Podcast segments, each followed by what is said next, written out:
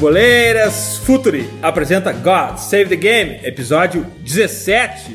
Meu nome é Eduardo Dias e estamos aqui para o Futuri Club, a plataforma de conteúdo exclusivo do Futuri. Acesse apoia.se barra Futuri e Futuri Pro, Scouting e Inteligência de Mercado.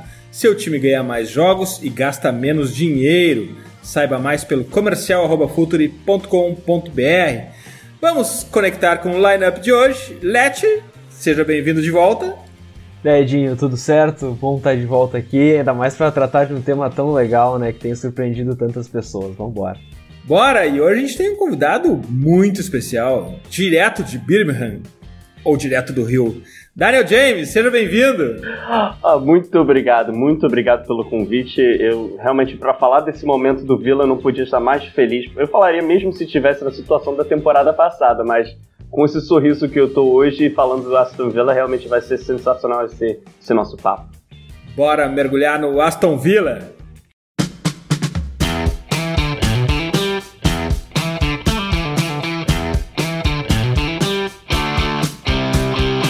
Bem, todos os nossos podcasts, aquela mesma história. Contexto, contexto, contexto.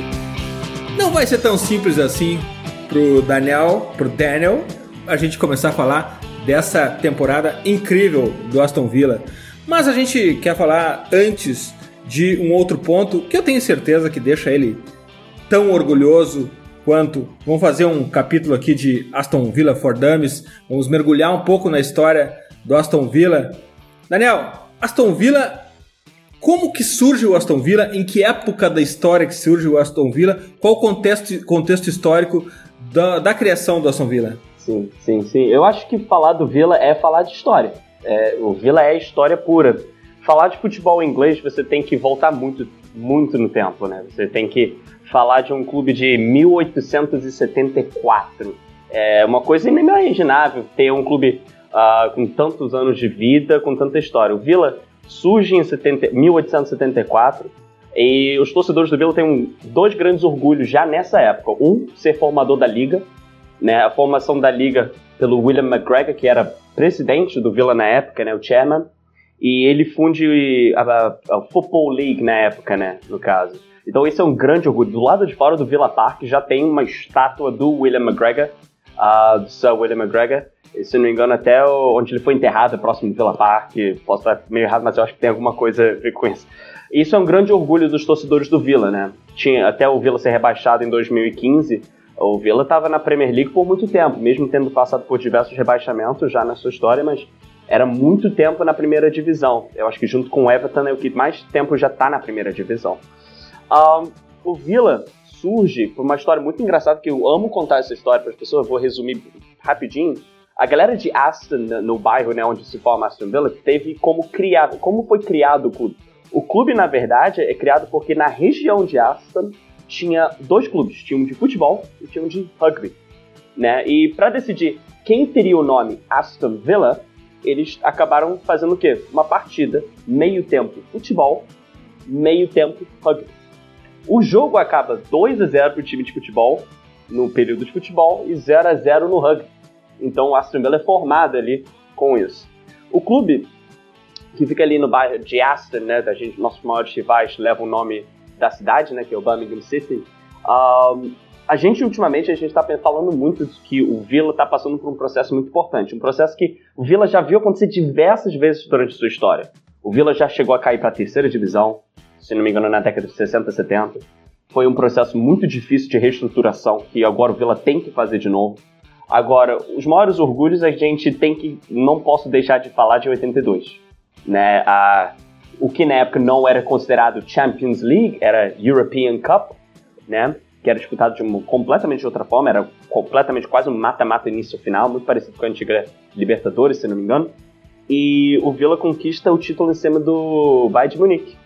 E um, num jogo cheio de emoções, o goleiro do Villa se machuca com 10, 15 minutos do primeiro tempo, entra um goleiro que tinha jogado acho que duas vezes com a camisa do Villa e faz a partida da vida.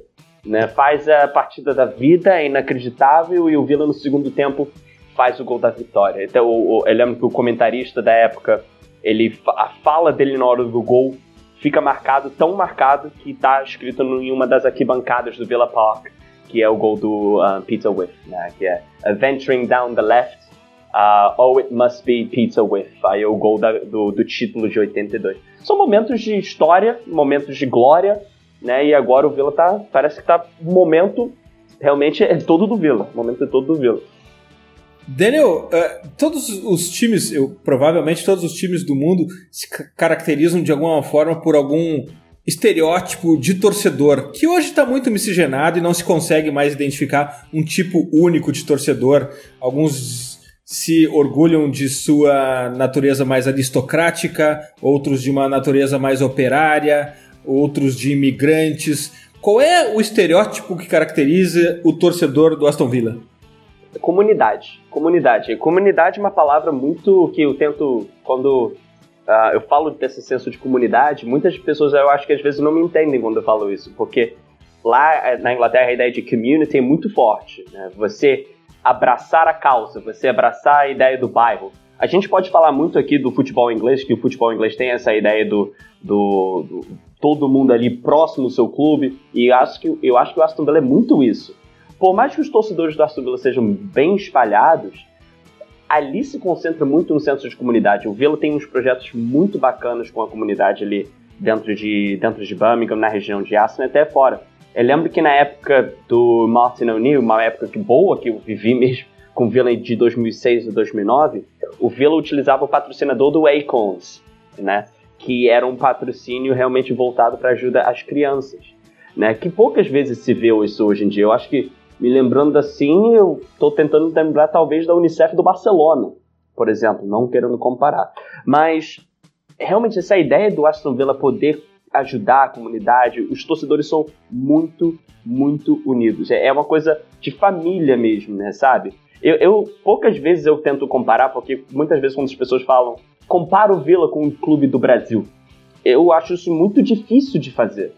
Eu moro no Rio de Janeiro no momento e você tem clubes que nem Fluminense, Flamengo, Botafogo e Vasco. Só porque o Flamengo é do Flamengo não quer dizer que todo mundo que mora no bairro do Flamengo torce pro Flamengo. É completamente diferente. Você não tem essa mesma identidade. O Vila tem uma identidade.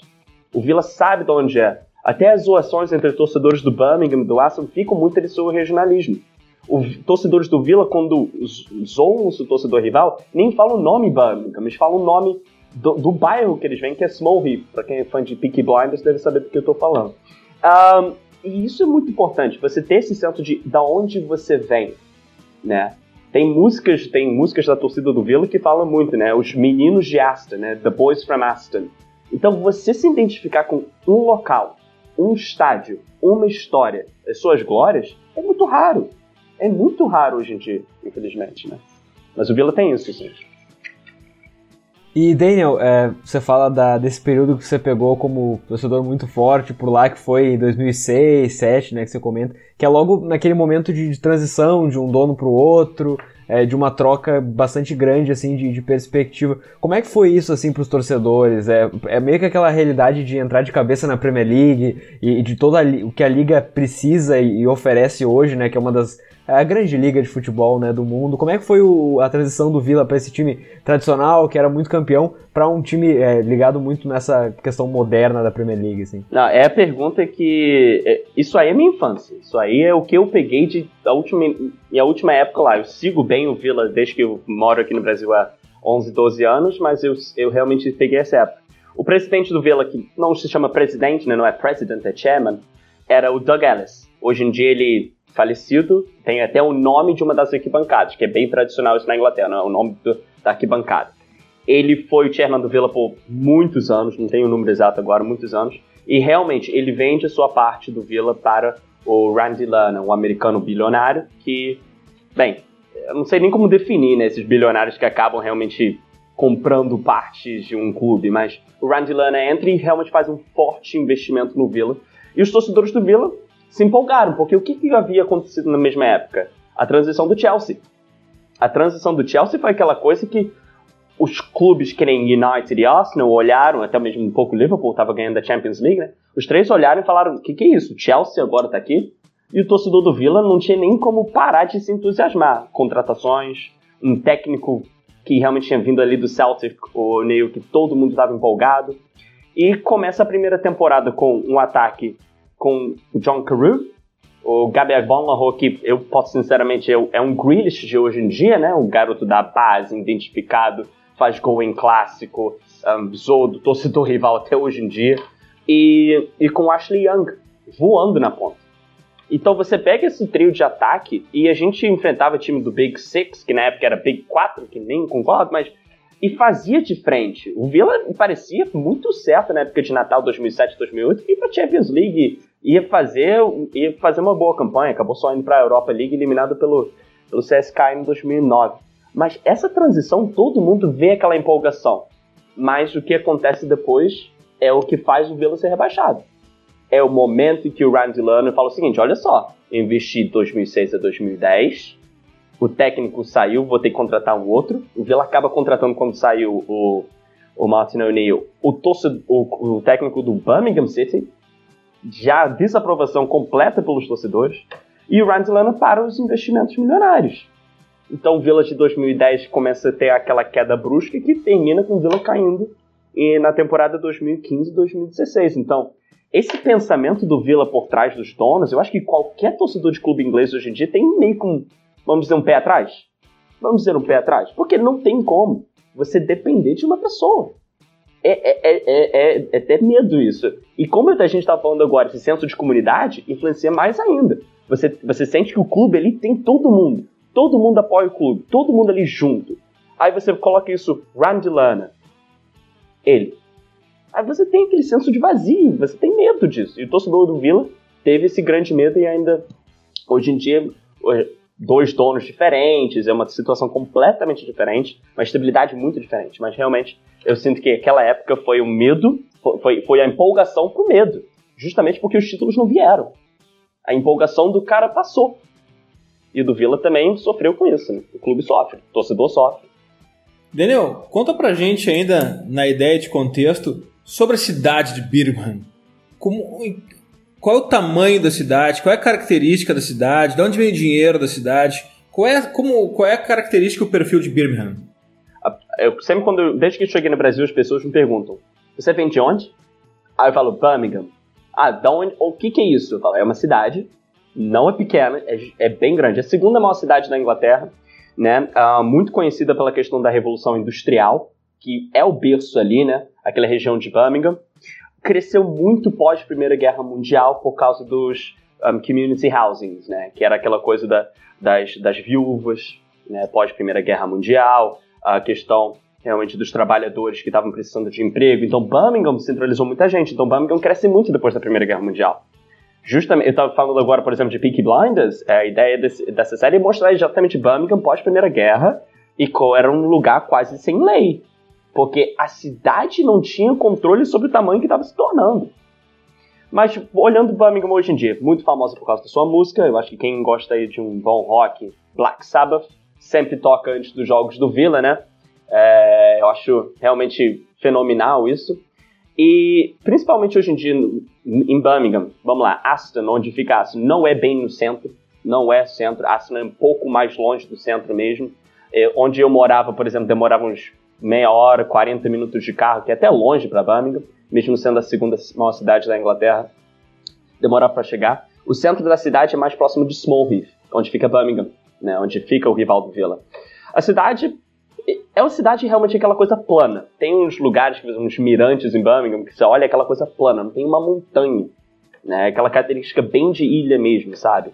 Você olha para essas características agora e você vê que como o futebol fez falta. E ainda faz um pouco eu peguei Birmingham numa época que você tinha Coventry, Aston Villa, Birmingham City e até Wolves disputando ali em cima. Né? Você tem quatro clubes muito grandes ali na região de West Midlands que todo mundo sente uma falta muito grande. Hoje em dia é uma região bem de centro de trabalho, escritório. É um, é, não, não querendo usar o termo, mas é quase um segundo a Londres, vamos dizer assim. Hoje em dia, as grandes questões ali dentro de Birmingham é a questão de imigração. Né? Você tem grandes comunidades da Ásia, da África. Né? Uh, infelizmente, estamos tendo alguns problemas violência e tal, mas isso é problema de cidade grande. Se não me engano, a população agora já passou de 1 milhão e 200 mil, né? Mas é uma cidade que realmente, se você for, tem muitos lugares para aproveitar. Aquela coisa clássica da Inglaterra: museu, restaurante, aquelas boates para sair realmente. Então tem muita coisa ali em Birmingham que vai mudar agora com o Villa na situação que está também. Os redores dos clubes, o Villa Park e o St. Andrews de Birmingham é aquela coisa que eu acho linda. Esse final de semana eu estava olhando fotos do, do estádio do Everton, né? E é aquela coisa linda do estádio e o bairro em volta. Bairros, casas, sem prédios, sem, sem, sem edifícios gigantes. Eu acho sensacional para Birmingham. Birmingham ainda tem esse senso, mesmo sendo a segunda maior cidade uh, de Birmingham, sabe? E aí eu, eu lembro agora do, do, momento em que o time cai, que tem algumas questões, por exemplo, que compartilham comigo, que eu torço pro Tottenham, né? Então, por exemplo, o Tim Sherwood, que ele vai comandar o Aston Villa, a gente sabe que ele é todo meio maluco e acaba não dando certo. Tem alguns jogadores é, que foram emprestados pelo Tottenham, inclusive, também. E, e o Aston Villa meio que é, começou a, penar e, e, precisar trabalhar bastante para voltar para onde está agora. É, em que período ali na Championship e talvez ali na, naquele momento em que o Aston Villa sobe, você percebeu, pô, a gente está voltando a ser o, aquele Aston Villa, é, que é um time tradicional da Premier League e tudo mais. Em que momento que você percebeu isso, assim, pô, a gente está voltando a ser o que a gente era antes? Eu tenho que destacar duas pessoas. Uma é o Dean Smith, vocês, eu imagino, eu super entendo, gente. Eu super entendo críticas em cima do Dean Smith com o futebol apresentado da temporada passada. Eu super entendo. Mas com o Dean Smith, e a gente pode falar de donos dos clubes que, fizeram, que tiveram uma mudança radical, um plano, uma ambição completamente diferente. Mas aí a gente tem que falar do Jack Grealish. Não tem como falar de Aston Villa hoje em dia e não falar do Jack Grealish. Não tem como, não tem como. O momento exato é difícil de falar mas eu vou pegar um período muito curto, que é entre o Grealish se machucar no primeiro semestre da segunda divisão em 2018 para 2019 e o Dean Smith entra. E ele já sente a ausência do Grealish. O Villa vai para 14º, 13º na tabela da segunda divisão, como vocês sabem, lá tem, você tem os playoffs do sexto para cima, né? E era imaginável. Só que acontece isso daqui, ó, o Grealish. Volta de lesão, o Villa ganha do Derby de 4 a 0, o Derby de Frank Lampard, um golaço do Grid, uma brincadeira. Próximo jogo é clássico, é Aston Villa 1 a 0 no cima do Birmingham City, gritei muito esse dia. Foi aquele ocasião, não sei se vocês viram, foi o soco que o Grealish toma no rosto de um torcedor do Birmingham que invade o campo e dá um soco nele, e o Grealish serviu o prato ali no segundo tempo, né, em frente à torcida visitante, faz gol e o Villa vai ali e quebra um recorde da história do clube. 10 jogos ganhando. São 10 jogos ganhando. E do nada o Villa está nos playoffs. Enfrenta ali na semifinal outro rival, West Bromwich, passa nos pênaltis na casa do West Bromwich, emoção pura, e dessa vez conseguiu subir passando pelo mesmo derby que o Grealish tinha voltado.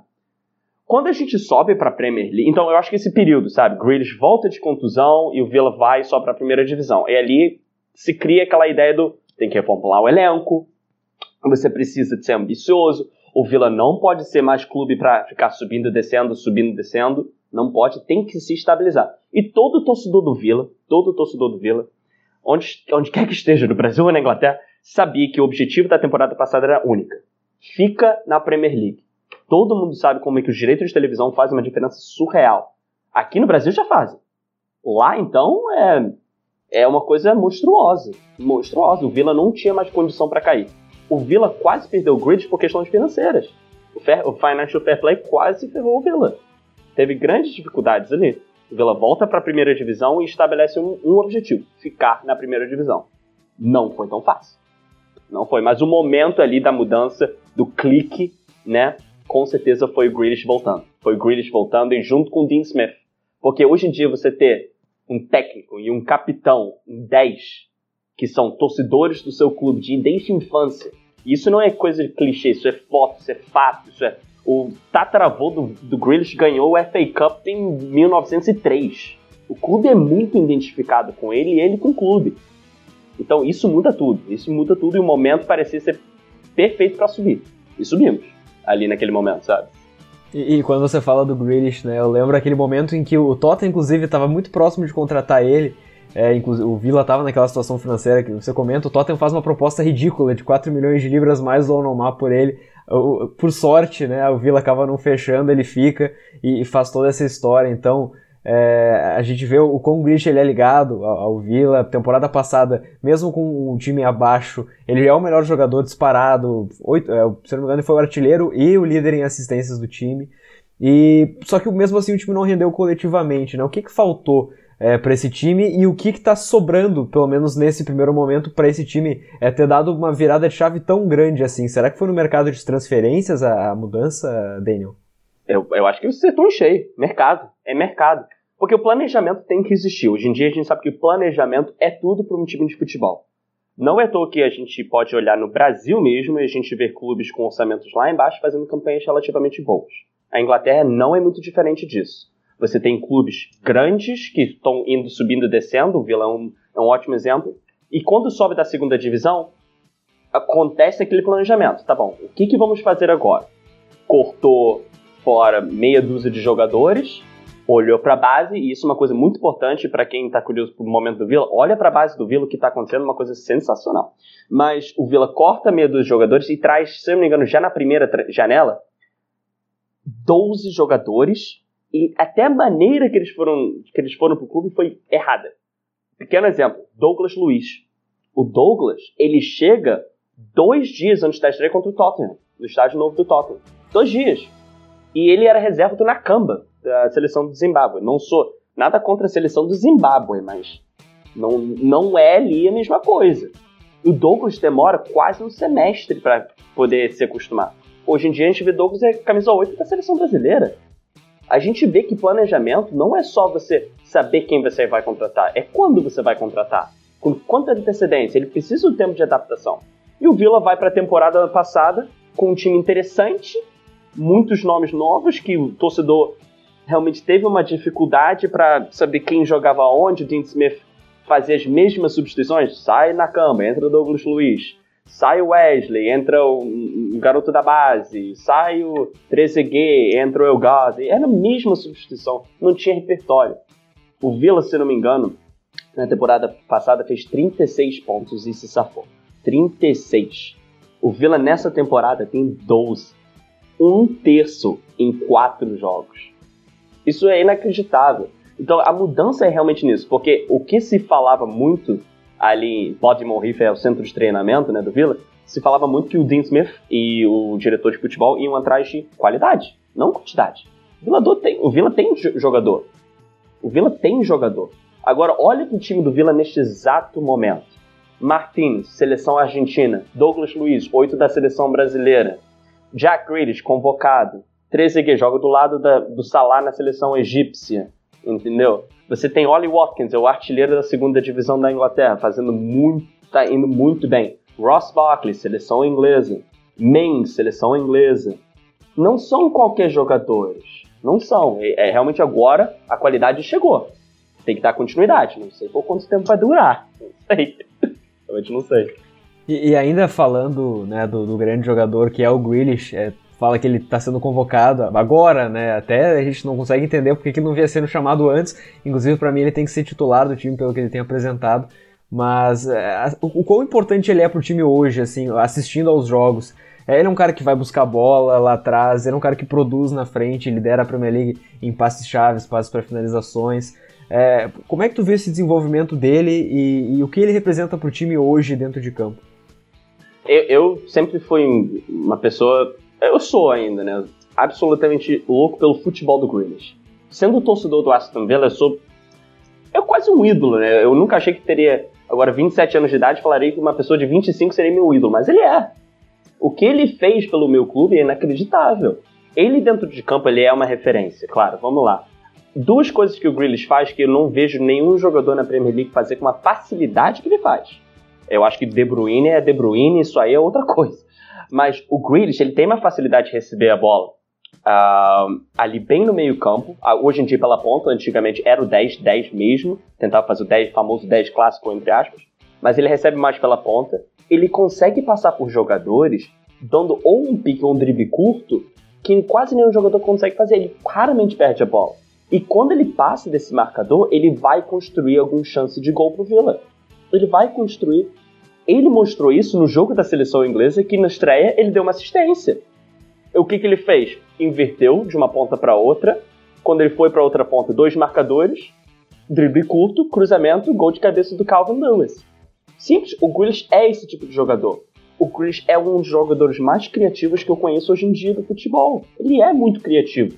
Essa estatística dele ser, por exemplo, ele não tem 20 assistências, 20 gols, mas ele é o segundo em chances criadas.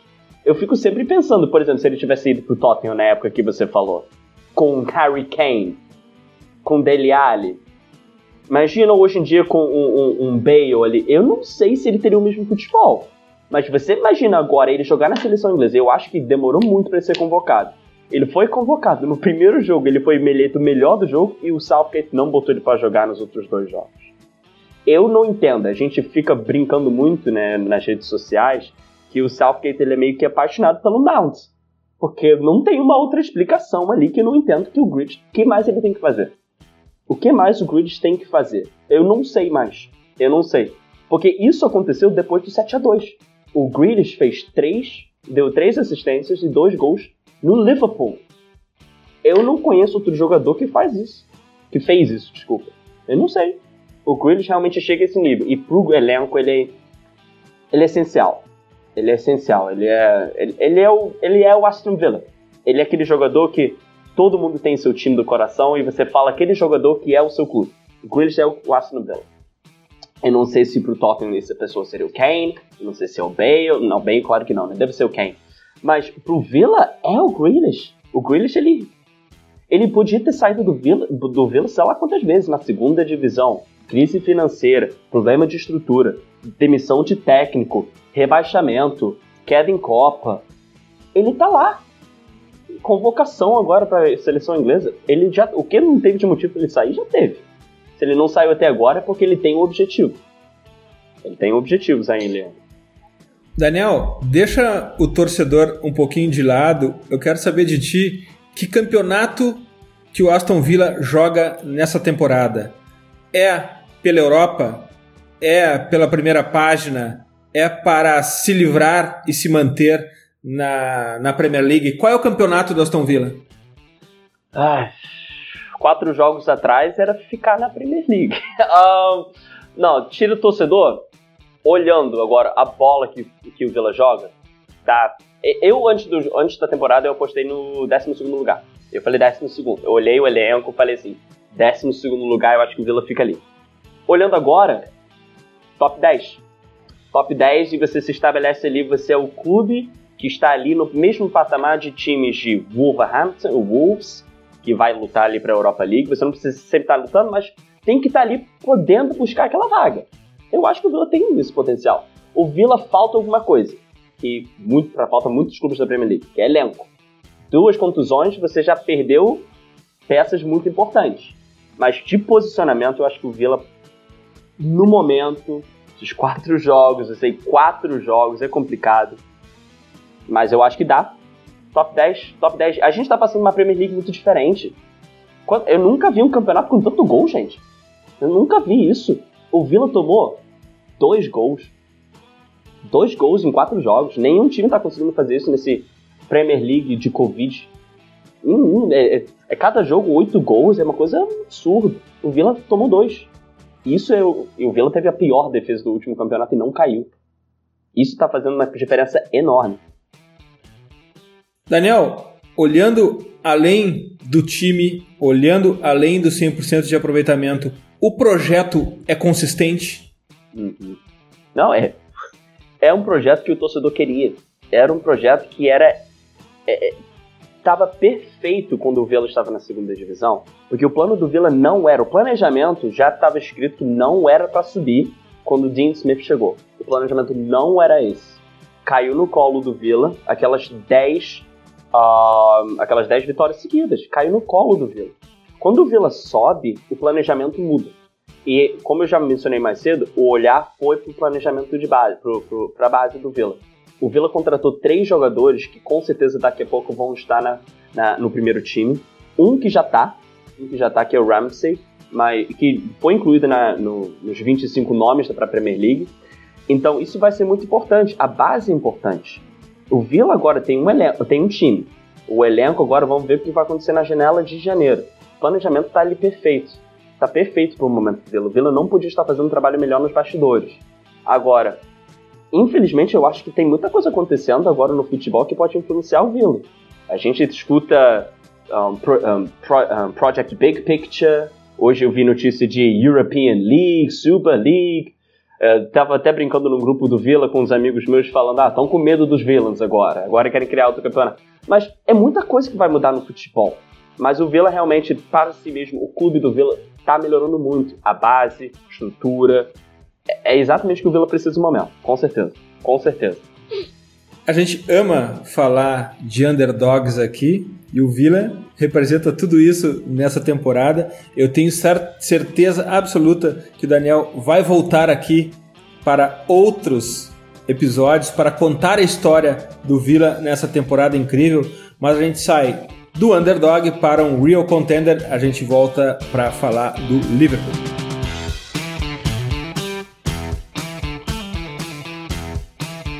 E agora a gente fala um pouco de um real contender aqui, Liverpool, que teve uma baixa de um jogador, um jogador sistema.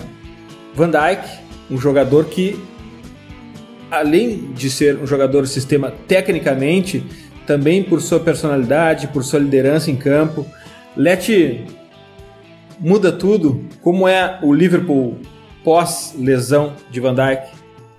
É, eu acho que muda. É, e como tu disse, né? Jogador sistema, com certeza, é o melhor defensor do mundo. Então, é, quando você tem uma figura tão grande, tão marcante assim em um time, é, é claro que você se escora nele para determinadas situações. E o livro, por exemplo, sempre teve um problema naquele defensor que joga ao lado dele, mas que muitas vezes acabava sendo meio que apagado por conta das performances do Van Dijk. Agora, esse tipo de problema começa a aparecer mais, começa a ser amplificado com a ausência dele. E a, além da, do fator de campo, que certamente preocupa pela grandeza do Van Dijk, tem um fator mental também. É, que até me, me chamaram atenção, me chamou muita atenção algumas notícias que saíram é, de jogadores do Liverpool que estavam abaladíssimos, que não conseguiam dormir depois da lesão do Van Dijk. É, e, e, pelo que eu tava vendo assim de, de torcedores e tudo mais, é, lançando cartas pro jogador e, e, uma comoção que a gente, claro, uma lesão que é séria, que são muitos meses fora, que é um jogador importante, mas muitas vezes a gente vê jogadores é, tão importantes quanto para suas equipes, claro, é, colocando cada um no seu patamar, né? E a gente não vê tanto, não tanta mobilização assim. Então, me, o que me, mais me deixa curioso é ver se o Liverpool vai conseguir é, se fechar do jeito que está, sabendo que não vai ter o seu melhor defensor, sabendo que vai ter que fazer muitos ajustes para ter uma defesa é, poderosa e para ter uma defesa é, muito interessante, como vinha tendo nas últimas temporadas, é, sem a, a, figura dele.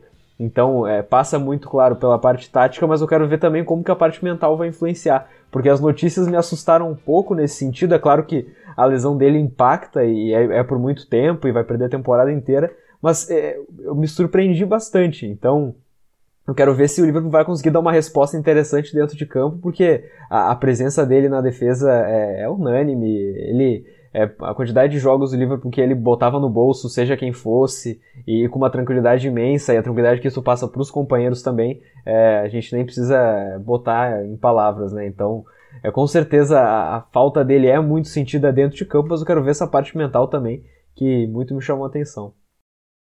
Daniel, talvez essa comoção tenha a ver também com a falta de substitutos, não digo sequer a altura dele, mas até mesmo em número de zagueiros disponíveis.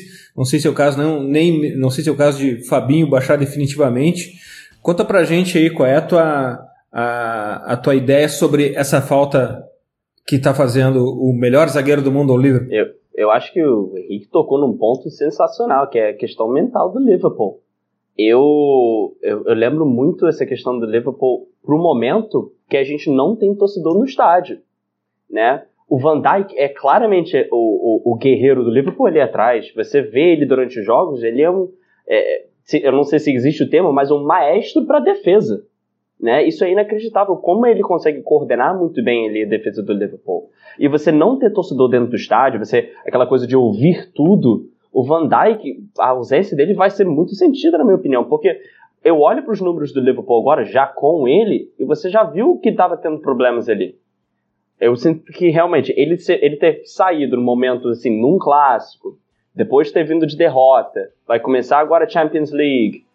O Klopp vai ter que realmente surgir com alguma ideia ali para trás para realmente suprir alguma coisa que muitos eu acho muito difícil assim que eu não consigo pensar agora no nome, não vejo o Fabinho ali, eu lembro muito do acho que foi o jogo contra o Chelsea no, na primeira rodada do Liverpool, que foi talvez um, um jogo, foi o único jogo que o Liverpool não tomou gol ainda na temporada, se não me engano, mas que mesmo assim não era aquela coisa concreta. Vamos ver agora o que, que o Klopp vai fazer, né? Vamos ver. Eu acho que a parte mental vai pesar muito, ainda mais como eu falei, essa questão sem torcedor no estádio, isso influencia demais para os jogadores. A Premier League já mudou. Vamos ver como é que vai ser agora para o Liverpool com essa questão da mentalidade sem o Van Dijk mesmo, realmente. Quais são as possibilidades de substituto na prática, Lete? Substituto que esteja lá à disposição, pronto para entrar. É, a, a, gente pensa nos defensores do Liverpool é, que, que, jogaram ao lado do Van Dijk, porque ele sempre era unanimidade, né? O Joe Gomes, que é um, um jogador de seleção e, e, que vem não vem em alta, talvez ele, ele possa apresentar muito mais do que ele vem apresentando. O caso do Joel Matip, que é um defensor que ao lado do Van Dijk ele foi razoavelmente bem, mas quando jogou sozinho ele demonstrou algumas fragilidades, não é um jogador necessariamente muito rápido. E eu acho que toca num ponto muito bom, Edinho, que é o Fabinho. É, e, e, como o Daniel falou, é, ele jogou contra o Chelsea, ele fez um jogo interessante, muitos falaram que ele foi inclusive o melhor da partida, talvez só não o melhor que o Mané que fez os dois gols.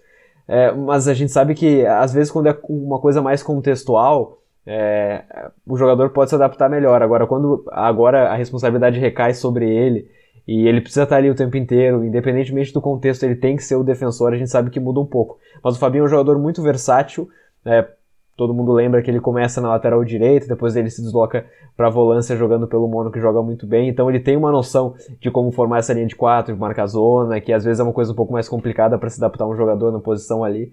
Então eu realmente acho que a solução mais plausível talvez não seja colocar o Fabinho porque existem zagueiros ali, como eu falei antes, o Matip e o Joe Gomes, mas a partir do momento em que eles começarem a falhar, começarem a ter algum, algum tipo de, de problema, eu acho que o Fabinho vai pintar como uma solução e não parece uma solução ruim, né? Só que aí tem que ver justamente o, o cobertor curto, até agora quem que vai pro meio de campo. É, o Fabinho vinha sendo um jogador muito bom no meio de campo do Liverpool, mas a gente viu o time jogando super bem com o Henderson fazendo a função do Fabinho. Quando o Fabinho sente a lesão e sai no final da temporada passada, o Henderson cobre muito bem, tendo que fazer essa primeira função no meio de campo.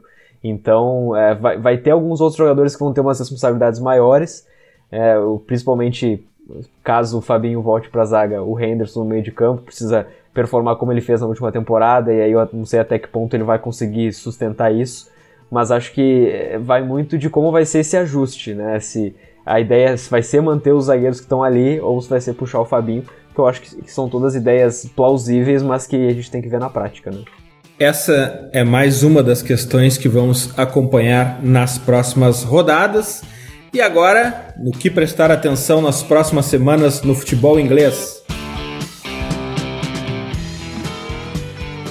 Lete, no que prestar atenção nas próximas semanas no futebol inglês?